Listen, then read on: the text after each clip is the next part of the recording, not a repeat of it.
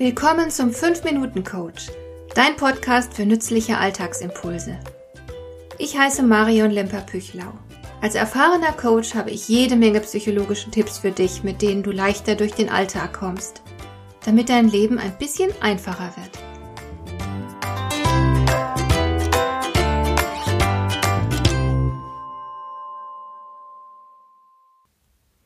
Ich bin grundsätzlich kein großer Fan von Selbstmotivierung. Ich glaube, wir motivieren uns viel zu viel. Nicht wenige von uns quälen sich oftmals morgens früh aus dem Bett, zwingen sich mindestens die Hälfte ihrer Wachzeit in einem ungeliebten Job zu verbringen und kümmern sich dann zu Hause abends noch um die Kinder. Danach sitzen sie völlig erschöpft auf der Couch und machen sich womöglich noch Vorwürfe, weil sie sich heute nicht genug motiviert haben.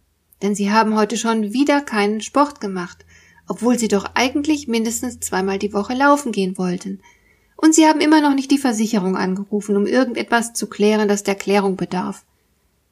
Und wenn ich solche Geschichten höre, dann möchte ich mir an den Kopf greifen und frage mich, wie es kommt, dass sich viele von uns ständig antreiben und peitschen, dass sie so angestrengt funktionieren und deshalb auch nicht aus sich schöpfen können.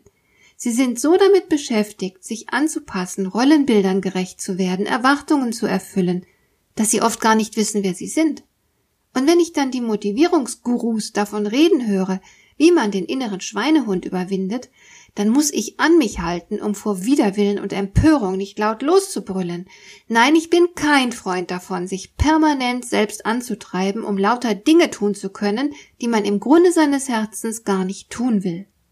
Und dennoch, auch ich befinde mich immer wieder mal in Situationen, die ohne Selbstmotivierung einen sehr unglücklichen Ausgang nehmen würden. Manche Dinge müssen einfach sein, auch wenn wir uns innerlich dagegen sträuben. Zum Zahnarzt gehen zum Beispiel. Oder sich mit der Steuererklärung beschäftigen. Oder Dinge pflegen und reparieren, die man wirklich braucht.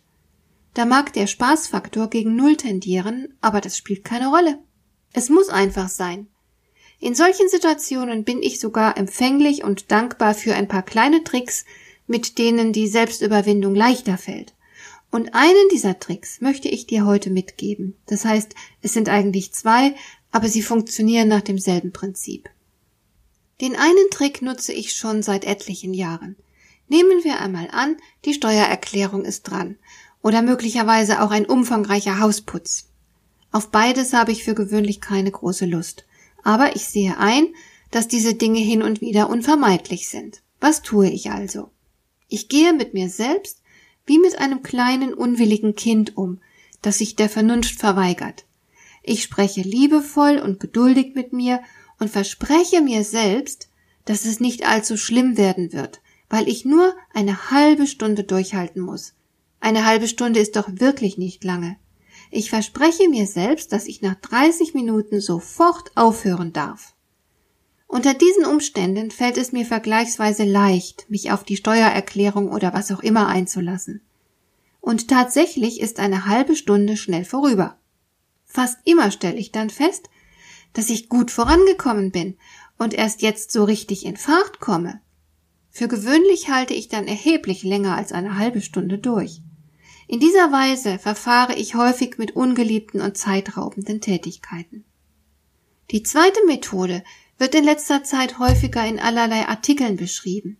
Sie besteht darin, dass man die betreffende Tätigkeit nur eine einzige Minute am Tag ausführen muss, und zwar immer zur selben Zeit, und das insgesamt 66 Tage lang. Nur eine einzige Minute 66 Mal hintereinander. Der Effekt ist derselbe.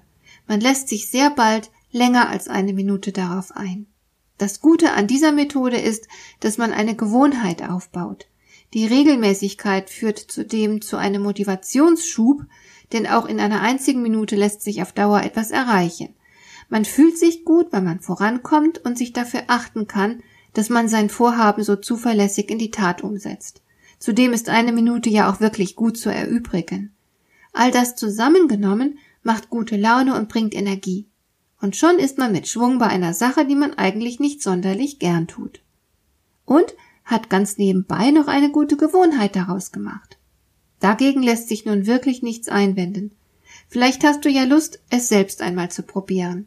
Ich wünsche dir jedenfalls viel Erfolg. Hat dir der heutige Impuls gefallen? Dann kannst du jetzt zwei Dinge tun. Du kannst mir eine Nachricht schicken mit einer Frage, zu der du gerne hier im Podcast eine Antwort hättest. Du erreichst mich unter info at lemper-püchlau.de. Und du kannst eine Bewertung bei iTunes abgeben, damit diese Sendung für andere Interessierte sichtbarer wird. Schön, dass du mir zugehört hast. Bis zum nächsten Mal eine gute Zeit für dich.